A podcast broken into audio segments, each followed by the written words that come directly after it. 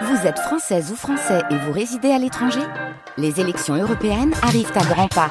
Rendez-vous le dimanche 9 juin pour élire les représentants français au Parlement européen. Ou le samedi 8 juin si vous résidez sur le continent américain ou dans les Caraïbes. Bon vote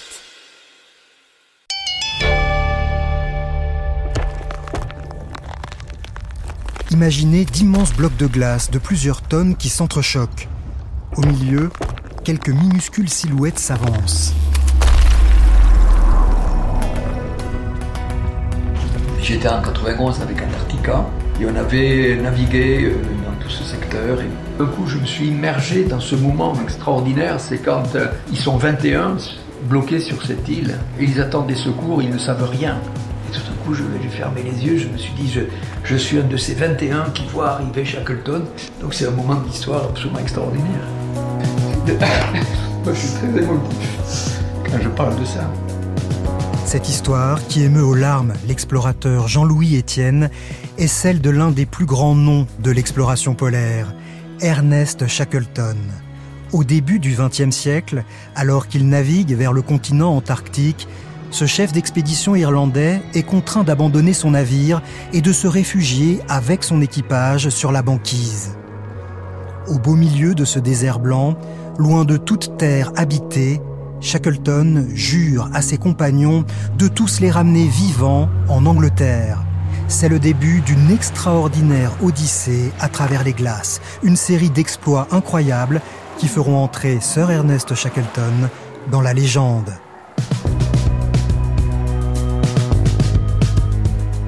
C'est cette histoire vraie de naufragés que je vais vous raconter. Je suis Daniel Fievet, passionné de voyage et d'aventure, et je vous emmène dans le sillage de ceux que la mer a projetés loin de toute civilisation et qui, face à l'impossible, ont réalisé l'impensable.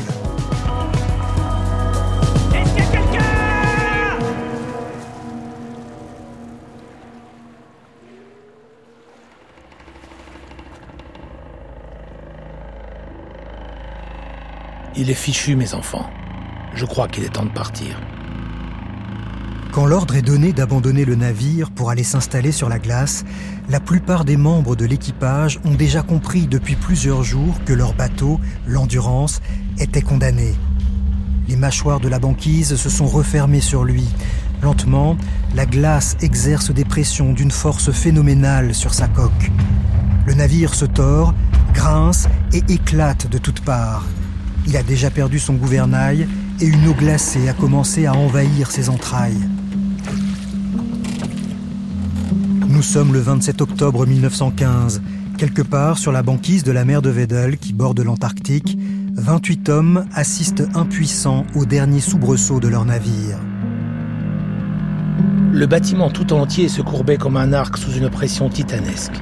Tout comme une créature vivante, il résistait aux forces qui voulaient le broyer, mais le combat était inégal. Des millions de tonnes de glace écrasaient inexorablement le petit navire qui avait osé affronter l'Antarctique. Même la faune locale semble saisir la gravité du moment. Par une singulière circonstance, huit manchots empereurs sortant d'une fissure de la glace à 100 mètres de là apparurent soudain au moment où la pression était à son maximum. Ils s'avancèrent un peu, s'arrêtèrent et poussèrent quelques cris extraordinaires et sinistres qui résonnèrent comme un chant funèbre. Aucun de nous n'avait jamais entendu les manchots crier ainsi. L'effet était saisissant.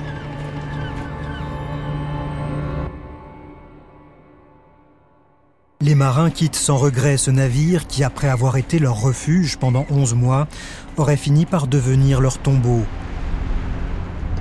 Ils sont soulagés, pourtant leur situation n'a rien de très enviable. Les voilà naufragés au beau milieu d'une banquise de 2 500 000 km. Sous leurs pieds, une couche de glace de 2 mètres d'épaisseur. Sous la glace, une mer aux profondeurs abyssales. Personne ne connaît leur position exacte, personne ne sait dans quelle détresse ils se trouvent. Ils ont perdu tout contact avec la civilisation. Ils n'ont pas d'émetteur radio pour donner de leurs nouvelles, et même s'ils le pouvaient, nous sommes en 1915. À cette époque, il n'existe pas d'hélicoptère ou d'avion adaptés pour venir à leur secours dans ces conditions extrêmes aux confins du monde.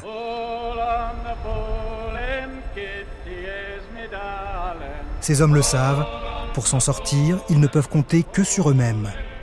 Mais ils sont loin d'imaginer toutes les souffrances et les épreuves qui les attendent. Pour le moment, le moral est bon. On rit et on chante dans le campement improvisé sur la glace. Un homme parmi eux semble plus soucieux que les autres, Ernest Shackleton, le chef de cette expédition. C'est à lui de trouver le moyen de regagner la civilisation. Il se sent personnellement responsable de la vie de chacun des hommes qu'il a embarqués dans cette aventure. Cet Irlandais de 41 ans n'en est pas à sa première expédition en Antarctique. Sa précédente mission sur le continent blanc lui a même valu d'être anobli par le roi Édouard VII en 1909. En 1895, lors du 6e congrès international de géographie à Londres, on insista sur l'intérêt scientifique des explorations dans l'Antarctique. D'Angleterre, de France, de Belgique, de Suède et de Norvège, des expéditions partirent vers le pôle sud. De grands noms s'inscrivirent alors dans la nomenclature des héros de l'Antarctique. En ce tout début du XXe siècle, plusieurs explorateurs se sont engagés dans une course pour être le premier à atteindre le pôle sud. Robert Falcon Scott. Venant de Melbourne par la mer, le célèbre explorateur anglais espérait être le premier à poser le pied sur le pôle sud. Mais à la même époque, le Norvégien Amundsen entreprenait le même voyage. Roald Amundsen est le premier à y parvenir en 1911. Il reste à Shackleton un autre exploit inédit à accomplir. Il veut être le premier à effectuer la traversée de l'Antarctique de bout en bout. Son plan consiste à accoster sur le continent blanc du côté de la mer de Weddell avec un navire, l'Endurance. Une fois à terre, une équipe de six hommes, accompagnés de traîneaux tirés par 70 chiens, devra traverser tout l'Antarctique en passant par le pôle sud pour arriver 2900 km plus loin sur la côte opposée, au niveau de la mer de Ross, où un deuxième bateau, l'Aurora, les récupérera. Pour recruter son équipage, Shackleton fait paraître cette annonce dans la presse. Cherche homme pour voyage périlleux. Faible salaire, froid rigoureux, long mois de nuit complète, danger permanent, retour incertain. Honneur et reconnaissance en cas de succès. Cette annonce d'une honnêteté et on le verra d'une clairvoyance absolue suscite pas moins de 5000 candidatures. Un équipage motivé, un bateau flambant neuf chargé de deux années de vivres. À l'été 1914, tout est prêt pour larguer les amarres. Ladies and gentlemen, I have been informed that 10 minutes ago, Great Britain declared war on Germany. Mais au même moment, la guerre éclate en Europe. Shackleton propose alors d'annuler l'expédition pour se mettre, lui, ses hommes et son bateau, à la disposition du gouvernement. Il reçoit immédiatement une réponse sans ambiguïté de l'amirauté. Proceed. Poursuivez. Les autorités souhaitent le maintien de l'expédition car elle est soutenue et organisée par des sociétés scientifiques et géographiques. C'est ce que précise dans un télégramme le premier lord de l'amirauté de l'époque, un certain Winston Churchill.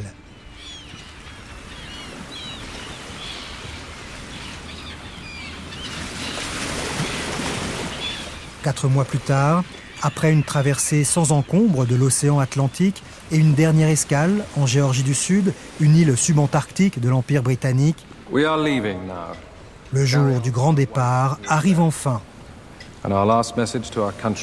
Personne ne se doute alors que l'équipage de l'Endurance s'apprête à disparaître du monde des humains pendant près de deux ans.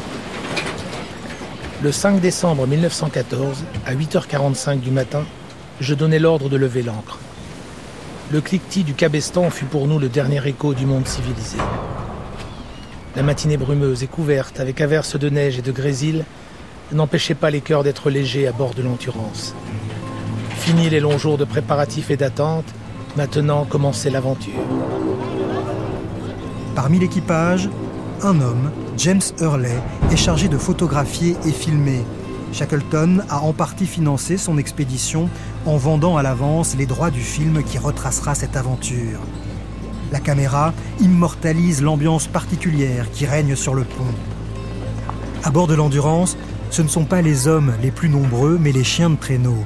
Pas évident de naviguer avec une meute de 70 huskies, d'autant que les chiens aussi souffrent du mal de mer. Sur les images, on voit le médecin de l'expédition, le docteur Alexandre McLean, administrer les mêmes médicaments contre la nausée aux bêtes et aux hommes. Après seulement quelques jours de navigation, à la surprise de Shackleton et du capitaine Frank Worsley, le bateau croise les premières glaces flottantes. Leur présence est exceptionnelle à ces latitudes en cette saison. Nous sommes au milieu de l'été austral et l'endurance entre plutôt que prévu dans ce que l'on appelle le pack, cette banquise morcelée que je laisse le soin à Ernest Shackleton de vous décrire. On peut comparer une banquise à un jeu de puzzle gigantesque imaginé par la nature. Les fragments du puzzle flottent d'abord séparément et sans ordre. Puis, ils se rapprochent et se soudent les uns aux autres jusqu'à ne former qu'un seul bloc. Tout l'hiver, le pack dérivant se transforme. La gelée l'augmente, le flottement l'amincit, la pression le plisse. Pour le moment, les pièces du gigantesque puzzle de glace ne se sont pas toutes soudées entre elles. L'endurance se ferait tant bien que mal un passage. Des chenaux s'ouvraient et se fermaient autour de nous avec une dangereuse rapidité. À midi, nous constatâmes que nous n'avions avancé que de 6 miles au sud-est en 24 heures. Moins de 10 km en une journée, la progression à travers le dédale de la banquise est laborieuse. Parfois, pour avancer, les marins doivent lancer à pleine vitesse leur bateau contre la glace. Au premier coup, ils taillaient dans la glace une entaille en forme de V. L'avant s'élevait presque hors de l'eau. Puis le navire glissait en arrière tout en roulant. Ensuite, nous faisions machine arrière de 2 ou 300 mètres. Alors, à toute vitesse, le bateau était de nouveau précipité dans le centre du V. Une échancrure se découpait. Au quatrième essai, généralement, la glace cédait. Une ligne noire et sinueuse comme un trait de plume sur un papier blanc apparaissait, plus large, près du bateau, lequel s'y engageait sans attendre. All right, take a break, everybody. We'll give the bars one more go in five minutes.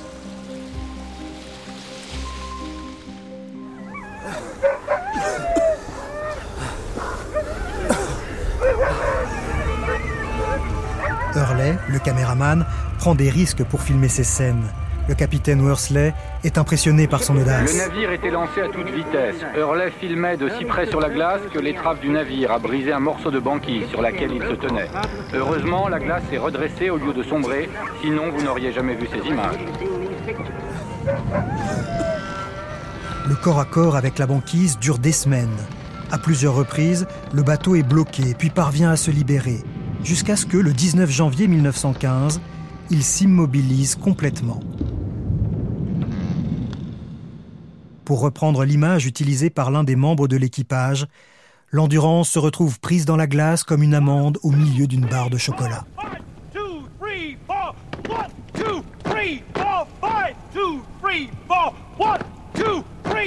Les hommes ont beau se démener pour casser la glace autour du bateau dès que la moindre faille apparaît, rien n'y fait. Nous sommes maintenant fin février, le bateau, solidement enchâssé dans la banquise, dérive avec elle et s'éloigne du point où il devait accoster. L'objectif initial de l'expédition, la traversée à pied du continent antarctique, n'est plus à l'ordre du jour. À présent, le but est de réussir à passer l'hiver jusqu'à ce que la glace desserre son étreinte et libère le navire. L'été était fini et nous en avions à peine profité. La température était basse, nuit et jour. La glace nous enserrait toujours solidement. À 2 heures du matin, le thermomètre indiqua moins 23 degrés. Quelques heures auparavant, un merveilleux brouillard d'or nous était apparu au sud, là où les rayons du soleil déclinant brillaient à travers les vapeurs qui s'élevaient des glaces. À l'horizon lointain, la terre se silhouettait encore par beau temps. Mais hors de notre atteinte et vains étaient maintenant les regrets du paradis perdu. L'endurance se transforme en station d'hiver. Le rythme de vie des marins change. La principale tâche à accomplir est de chasser phoques et manchots. Leur viande sert à nourrir les hommes et les chiens. Leur graisse est utilisée comme combustible pour remplacer le charbon déjà consommé. Les huskies et leurs niches sont installés sur la banquise. On les entraîne à tirer leurs traîneaux. Leur fougue et leur énergie communicative sont un précieux soutien pour l'équipage. Entre deux courses de traîneaux, on joue au foot sur la glace.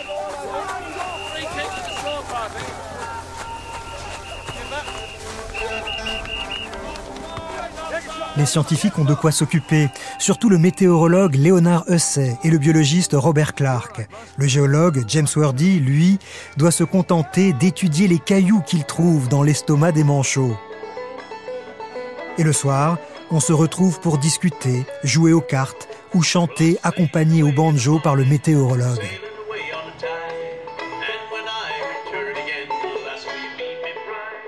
rien ne semble entamer le moral des troupes, pas même l'arrivée de la nuit polaire.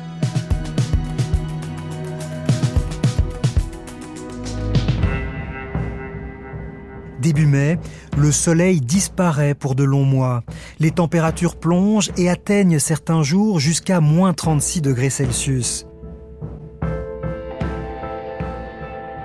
Les hommes se calfeutrent dans l'entrepont qu'ils ont aménagé le plus confortablement possible et rebaptisé le Ritz. À l'extérieur, des forces colossales sont à l'œuvre. Un jour, les plaques de glace soulèvent le navire de plus d'un mètre cinquante, puis l'inclinent à 30 degrés, le figeant dans une position instable, comme s'il était sur le point de se coucher sur le flanc.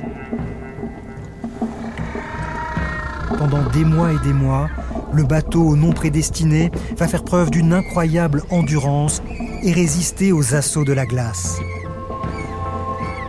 Les forces débordantes de la nature travaillaient. Dans ce monde étrange, nous étions des intrus, tout à fait impuissants. Notre vie était le jouet de forces primitives et brutales qui se moquaient de nos faibles efforts. Déjà, je n'osais presque plus espérer la survie de l'endurance. Shackleton finit par admettre que son bateau est condamné. Nous voilà donc arrivés à ce fameux jour du 27 octobre 1915, où il ordonne l'évacuation du navire. Ce moment où les 28 hommes de l'équipage se retrouvent seuls, sur la glace, et ne peuvent compter que sur eux-mêmes pour s'en sortir.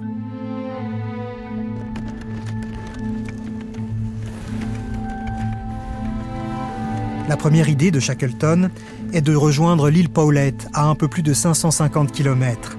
Sur cette île, il sait que se trouve une cabane remplie de provisions laissées par une précédente expédition. C'est l'endroit le plus proche qui puisse leur offrir un abri et de la nourriture. Pour s'y rendre, ils peuvent compter sur la dérive de la banquise qui tourne globalement sur elle-même dans le sens des aiguilles d'une montre, une montre dont la côte antarctique formerait le bas du cadran. L'île Paulette se trouve à la pointe de la péninsule antarctique. Il devrait finir par passer à proximité mais la trajectoire précise de la plaque de glace sur laquelle il se trouve reste assez imprévisible. Elle dépend des vents et des courants. Shackleton préfère avancer à pied vers son but. Ça va être très dur avec tous ces blocs de glace qu'on ne peut même pas traverser. Il n'y a pas d'alternative. Si on reste, on meurt de faim et on devient fou.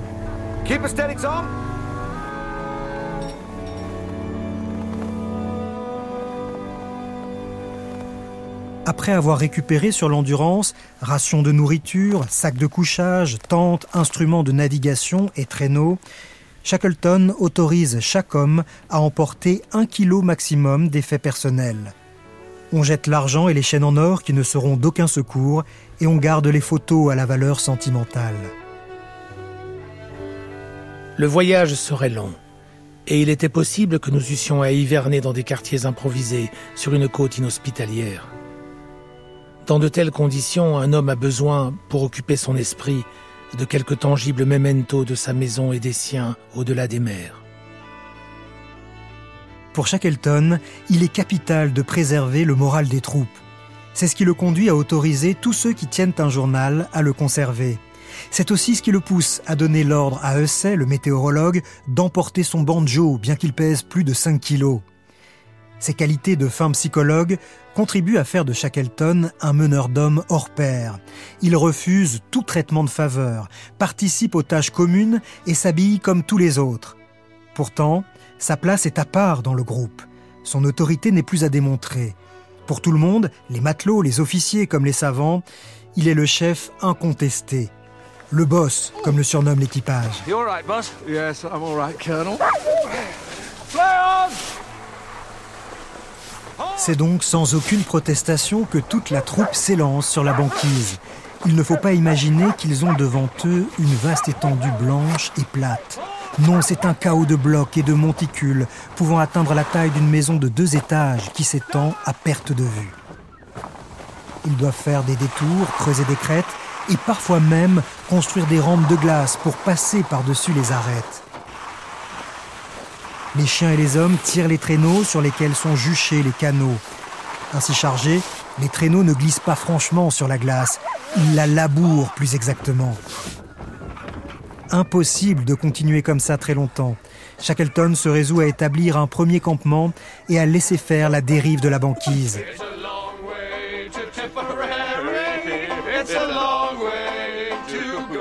C'est le camp Océan. Ils y resteront deux mois.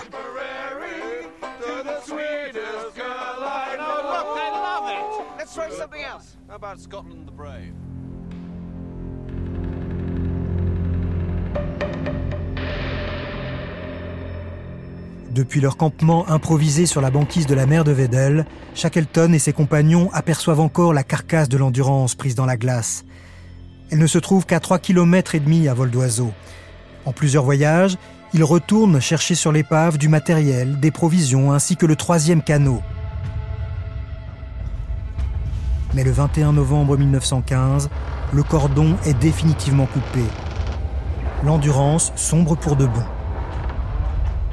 Ce soir, comme nous étions couchés dans nos tentes, la voix du patron retentit. Hey, boys, elle disparaît. Tous debout en une seconde, nous grimpons sur l'observatoire. Notre pauvre bateau subissait les derniers spasmes de l'agonie. L'arrière se souleva d'abord, puis s'enfonça rapidement. Et la glace se referma sur lui pour toujours. C'était une sensation navrante. Même dématé et hors d'usage, il était pour nous le dernier chaînon qui nous reliait au monde civilisé. Sans lui, notre dénuement paraissait plus grand, notre isolement plus complet. L'endurance disparaît. Il faudra attendre plus d'un siècle pour la revoir. Plus d'un siècle après, l'épave de l'endurance de l'explorateur Shackleton retrouvée près de l'Antarctique tout récemment, en mars 2022, une mission d'exploration a annoncé avoir retrouvé l'épave du navire gisant à 3000 mètres de profondeur, pour le plus grand bonheur de l'explorateur polaire Jean-Louis Etienne. Ah, c'est une découverte absolument extraordinaire. C'est une épave qui est là depuis un siècle, qui est en parfait état. On a l'impression qu'elle s'est posée là doucement, alors qu'elle est à 3000 mètres de profondeur. Le bois n'est pas abîmé. On voit très bien que les mâts ont été cassés, sont couchés. On voit des restes de, l'habitacle. On voit la barre, l'arrière, et puis euh, cette marque bien distincte, endurance. Donc elle est euh, en parfait état, et l'épave restera tout jamais là. C'est très très émouvant. L'épave gît à 3000 mètres de profondeur. Autrement dit, en 1915, sous la fine couche de banquise sur laquelle se trouvent Shackleton et ses hommes, la mer de Vedel est profonde de 3 kilomètres.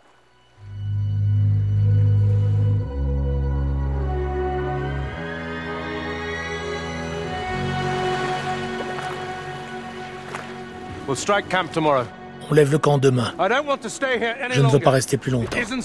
Ce n'est pas sûr ici.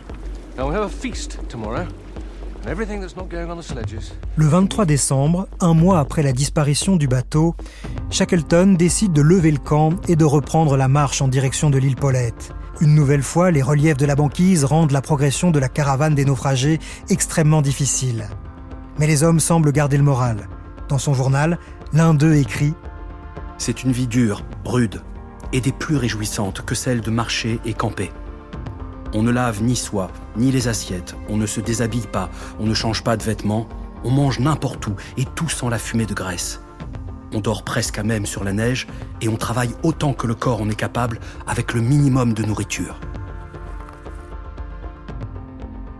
Malgré la bonne volonté de ces hommes, après une semaine de marche éprouvante, ils n'ont avancé que de 18 km.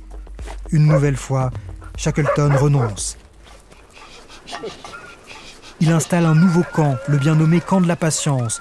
Trois mois et demi d'attente commencent. Voyant venir la pénurie, Shackleton rationne la nourriture. Et pour réduire le nombre de bouches à nourrir, au milieu du mois de janvier 1916, il ordonne d'abattre tous les chiens, sauf deux attelages. Ce fut la plus pénible tâche de tout notre voyage. Et leur perte nous affligea beaucoup.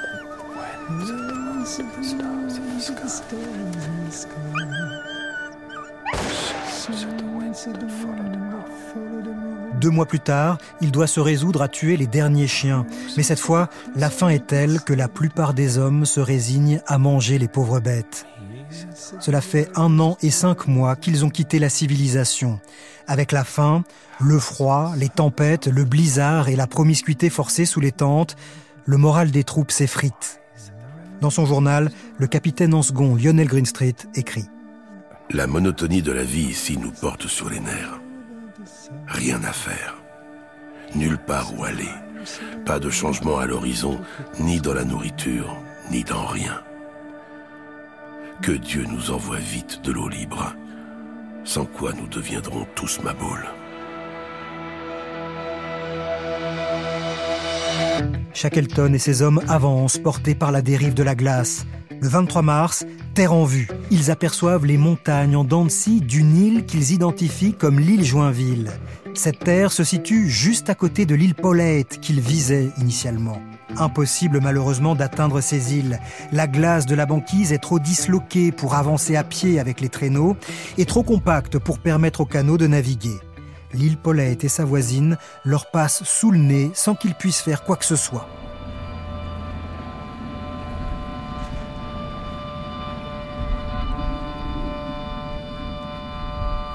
À présent, leur dernier espoir pour regagner la terre ferme est de réussir à atteindre l'île Clarence ou l'île Éléphant, les deux dernières îles les plus au nord de la péninsule antarctique.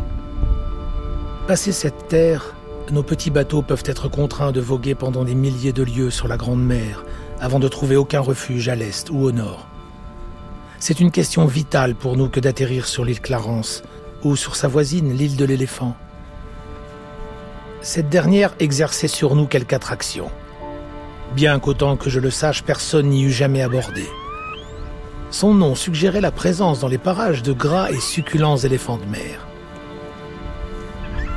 Au fil des jours, la banquise se disloque. La gigantesque plaque de glace sur laquelle ils avaient établi leur campement n'est plus qu'un radeau aux dimensions ridicules. Le 9 avril, Shackleton décide de lever le camp et de mettre les embarcations à l'eau. Une demi-heure à peine après avoir démonté sa tente, il voit s'ouvrir une fente dans la glace. Cette fissure passait juste au milieu de l'emplacement qui avait accueilli ma tente quelques instants plus tôt. D'un côté du chenal qui s'ouvrait, je voyais la place où pendant tant de mois ma tête et mes épaules avaient reposé, et de l'autre, la dépression formée par mes jambes. Combien fragile et précaire avait été notre lieu de repos. L'habitude avait obscurci en nous le sens du danger et nous ne songions même plus que notre home n'était qu'un morceau de glace flottant sur une mer sans fond. Maintenant qu'il se brisait sous nos pieds, un sentiment de ruine et d'impuissance difficile à décrire nous étreignait. Il est temps de partir. Les hommes embarquent dans les trois canaux, ils rament du mieux qu'ils peuvent, mais il y a des blocs de glace partout. Les collisions sont inévitables. Le soir venu, ils plantent leur tente sur une plaque suffisamment grande et stable pour les accueillir.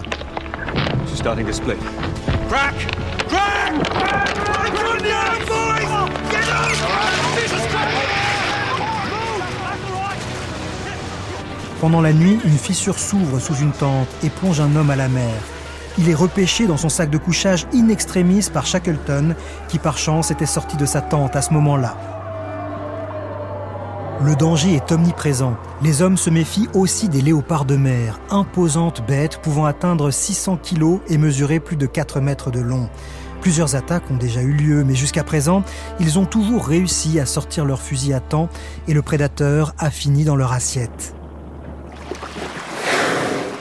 Mais les animaux qu'ils redoutent le plus depuis le début, ce sont les orques. Ils entendent leur souffle dans les chenaux alentours. Ils craignent que ces mastodontes des mers renversent leurs canaux ou leurs radeaux de glace en remontant à la surface pour respirer. Ou pire, qu'ils surgissent pour les happer après les avoir confondus avec des phoques. tant bien que mal, les trois embarcations parviennent à s'extraire du pack et atteignent enfin l'eau libre. Avec un bon vent dans les voiles, nous bondissions sur les vagues comme trois bateaux de vikings en quête d'une Atlantis perdue. Enfin délivrés de la glace, nous naviguions librement. Mais Shackleton et ses hommes n'ont pas fini d'en découdre avec le froid. Ils le comprennent à la nuit tombée. L'écume sautait dans le bateau et en gelant formait des amas de glace qu'il fallait briser et jeter pour qu'ils n'alourdissent pas les embarcations. La température était largement sous zéro. Le vent pénétrant nos habits nous glaçait d'une manière presque insupportable. Je doutais que tous les hommes y survécussent. Le 14 avril 1916, après plus de quatre jours sans le moindre répit, les trois frêles embarcations accostent enfin sur l'île de l'éléphant. Personne n'y avait mis le pied avant Shackleton et ses hommes. Encore aujourd'hui, tous les marins qui approchent de cette île ont une pensée pour eux, à l'instar de la navigatrice Isabelle Autissier. Nous poussons une reconnaissance sur le site où hivernèrent les compagnons de Shackleton, un minuscule isthme de cailloux, battu par les vents. Nous avons l'émotion d'imaginer ces 22 hommes serrés dans leurs deux chaloupes renversées, affrontés pendant des mois, froid et tempête, sans savoir si on allait venir les chercher. Le soir, un vent glacial revient vers la pointe de l'île éléphant. Nous regardons disparaître les glaces et les falaises de cette sentinelle mélancolique avec respect pour elle et pour ses habitants éphémères.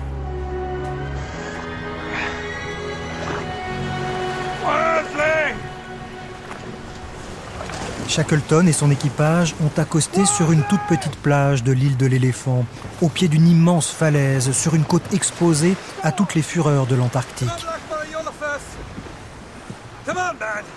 Mais pour la première fois depuis 497 jours, ils ont sous les pieds un sol solide et immobile. La terre ferme, enfin. Quelques-uns des hommes marchaient en trébuchant comme s'ils avaient trouvé sur cette plage désolée une provision illimitée d'alcool. Ils riaient bruyamment, en ramassant des poignées de cailloux qu'ils laissaient couler entre leurs doigts, comme font les avares avec leurs trésors.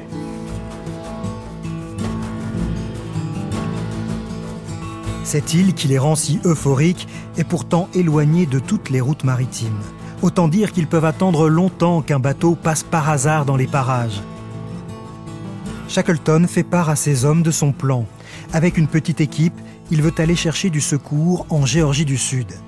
Cette île dont ils étaient partis il y a maintenant près d'un an et demi se trouve à 1200 km. Pour l'atteindre, il leur faudra affronter l'une des mers les plus tempétueuses du globe, celle des très redoutés 50e hurlants. Bien que le périple s'annonce extrêmement risqué, beaucoup d'hommes sont volontaires pour embarquer avec Shackleton. La perspective de devoir attendre les secours sur la très inhospitalière île de l'éléphant leur fait encore plus horreur. Shackleton ne choisit évidemment pas au hasard son équipe. Il retient Frank Worsley, le capitaine de l'Endurance, remarquable navigateur, il sera indispensable. Thomas Green, son premier lieutenant. Timothy McCarthy et John Vincent, deux matelots particulièrement costauds et Harry McNeish, le charpentier, âgé de plus de 50 ans, il n'a pas franchement le profil pour la mission, mais un paramètre important guide le choix de Shackleton. Il ne sélectionne pas seulement les plus vaillants, il embarque aussi les hommes au tempérament conflictuel. McNeish a montré qu'il pouvait être un fauteur de troubles, tout comme Crean, son premier lieutenant, au caractère brutal. Pour faciliter la cohésion du groupe des 22 hommes qui attendront sur l'île, le boss exfiltre les fortes têtes et il confie très officiellement par écrit le commandement de ce groupe à Frank Wilde, son chef adjoint. Île de l'éléphant, 23 avril 1916. Mon cher Wilde, au cas où je ne survivrais pas à la traversée vers la Géorgie du Sud, vous feriez de votre mieux pour assurer le salut des membres de l'expédition. À partir du moment où l'embarcation quittera cette île, vous prendrez le commandement et chacun vous devra obéissance. J'ai toujours eu toute confiance en vous. Que Dieu vous accorde sa protection dans vos œuvres et dans votre vie. Vous transmettrez toute mon affection aux miens et leur direz que j'ai fait de mon mieux. Cordialement, Ernest Shackleton.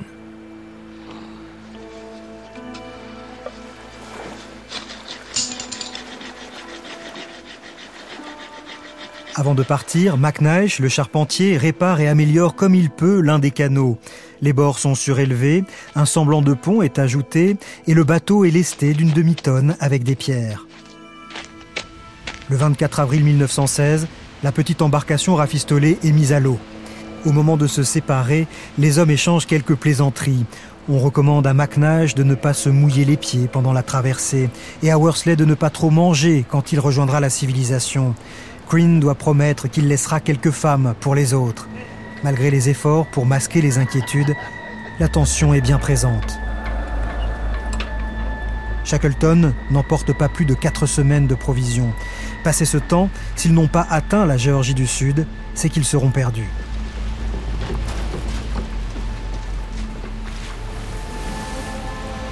À bord de la petite embarcation, pendant des jours, Shackleton et ses compagnons affrontent une mer déchaînée. Organisés en deux équipes, les marins se relaient toutes les quatre heures. Pendant que trois hommes rampent sous le semblant de pont pour tenter de se reposer, les trois autres naviguent comme ils peuvent. Constamment, il faut écoper et déplacer les pierres qui lestent le bateau pour maintenir son équilibre. Parfois, ils doivent casser à la hache la glace qui s'accumule et alourdit dangereusement l'embarcation. Continuellement trempés par l'écume, le froid nous fit cruellement souffrir pendant tout le voyage. Nous luttions contre la mer et les vents, et il nous fallait faire un effort constant pour nous maintenir en vie. Les tempêtes étaient presque incessantes.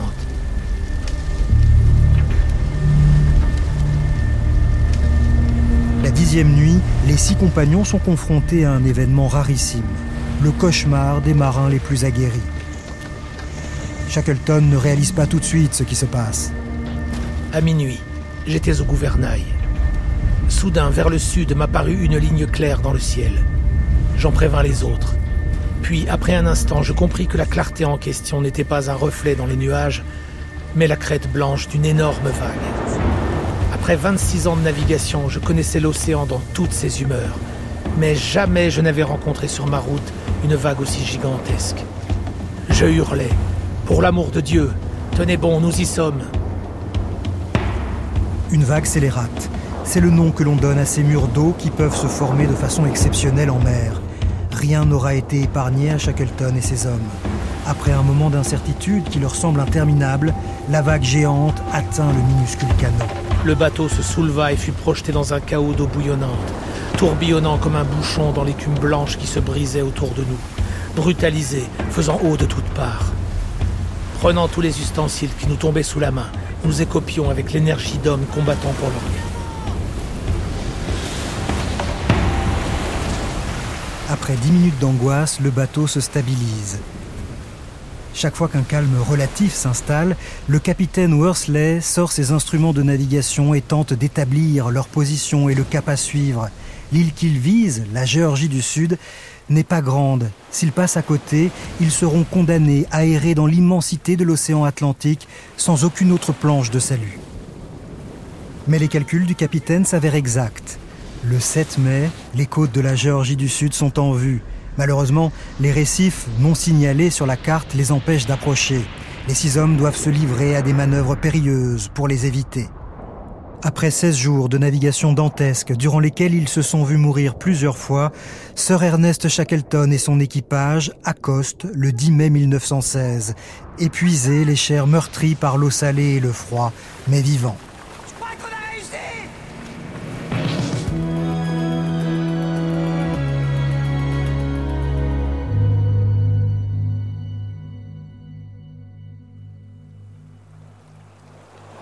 Pendant les jours qui suivent, ils se reposent, soignent leurs plaies et se nourrissent d'albatros. Une nouvelle épreuve les attend. À cause des courants, ils n'ont pas pu débarquer du côté habité de l'île. Leur bateau est trop endommagé pour reprendre la mer. Une seule solution pour rejoindre la station baleinière. Il leur faut traverser l'île à pied et franchir une chaîne de montagnes totalement vierge avec des sommets qui culminent à 3000 mètres d'altitude. McNeish, le charpentier, et Vincent, l'un des deux matelots, ne sont pas en état de suivre. McCarthy reste avec eux pour les soigner. Il faudra revenir les chercher. Nous devons décider quoi faire. Il faut traverser par voie terrestre. Ceux qui ne peuvent pas marcher restent ici jusqu'à ce qu'on revienne. Avez-vous déjà gravi une montagne? Le 19 mai, à 2 heures du matin, Shackleton, Worsley et Crean se lancent dans la traversée de l'île. Ils ont décidé de voyager léger. Pour être rapides, ils doivent être le moins chargés possible. Des vivres pour trois jours, pas de sac de couchage ni de tente.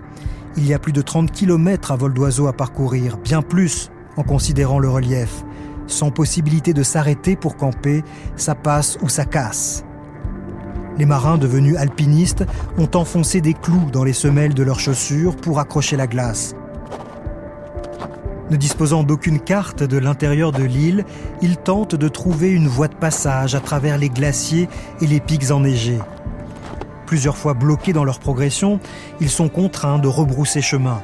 Parfois, pour descendre des pentes gelées, ils taillent des marches dans la glace à l'aide d'un outil emprunté au charpentier. Le soir venu, arrivés en haut d'une pente raide, pour échapper à la brume qui menace de les engloutir, ils n'ont pas d'autre choix que de se lancer terrifiés dans une longue glissade de 600 mètres, assis sur leur pactage, accrochés les uns aux autres. Ils s'arrêtent de temps en temps pour manger, mais pas question de dormir. Pourtant, lors d'une pause, après plus de 24 heures de marche, Worsley et Crean sombrent dans le sommeil.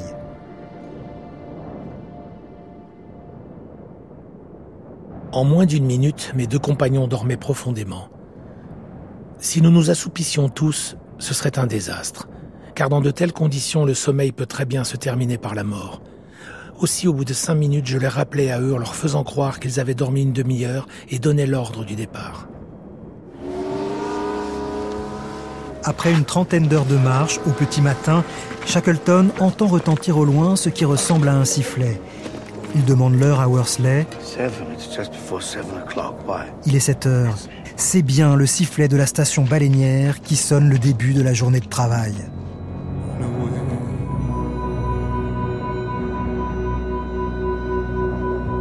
Quelques heures plus tard, ils arrivent à la station.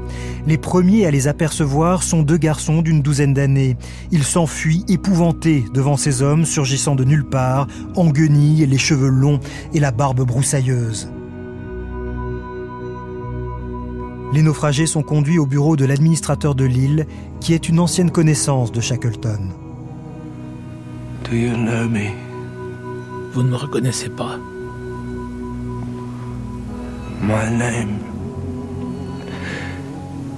is Ernest Shackleton. Je m'appelle Ernest Shackleton. We have lost our ship and come over the island. Nous avons perdu notre bateau et traversé l'île. Ernest Shackleton, my friend. Ernest Shackleton, mon ami. J'ai peur qu'on ne sente pas très bon. C'est une station baleinière. Nous sentons tous pas très bon. Nous avons été absents trop longtemps pour suivre la guerre. Quand a-t-elle fini La guerre. La guerre, mon ami, n'est pas finie.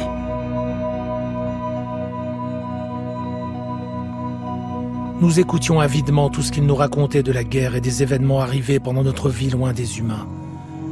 Nous étions comme des hommes qui ressuscitaient dans un monde devenu fou.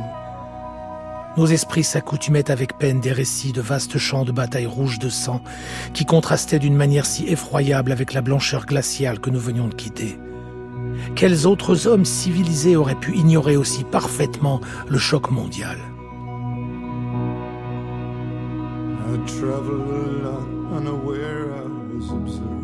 Dès le lendemain, un bateau est envoyé pour aller rechercher les trois hommes restés de l'autre côté de l'île.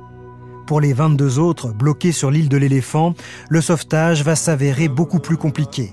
À trois reprises, avec différents bateaux, Shackleton tente de regagner l'île où l'attendent ses compagnons, mais les glaces le contraignent à faire demi-tour. Pendant ce temps, sur l'île de l'éléphant, les naufragés patientent dans des conditions extrêmes. Ils se sont construits des abris en pierre avec en guise de toit leur chaloupe à l'envers. Un jour, l'un des hommes a dû être amputé de plusieurs doigts de pied rongés par la gangrène. Face aux épreuves, ils entretiennent l'espoir autant qu'ils peuvent. Mais après quatre mois d'attente, même les plus optimistes commencent à se résigner. Ils en sont à envisager de reprendre la mer lorsqu'au loin, le 30 août 1916, ils aperçoivent un navire.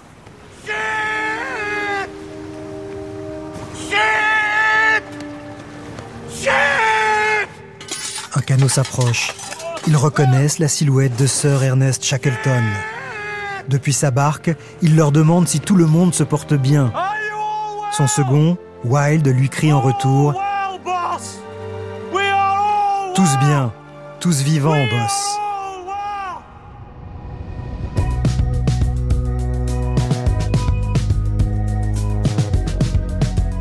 Shackleton et ses hommes n'ont pas atteint l'objectif initial de leur expédition, la traversée du continent antarctique. Mais ils sont entrés dans la légende de l'exploration polaire en réalisant un exploit plus incroyable encore. Terrible ironie de l'histoire, alors qu'ils avaient tous survécu au piège des glaces, plusieurs des naufragés de l'Endurance sont morts quelques mois plus tard sur les champs de bataille de la Première Guerre mondiale. Quant à Ernest Shackleton, il meurt d'une crise cardiaque à 47 ans en 1922. Il venait de faire escale en Géorgie du Sud et s'apprêtait à repartir pour une nouvelle expédition scientifique dans les glaces de l'Antarctique.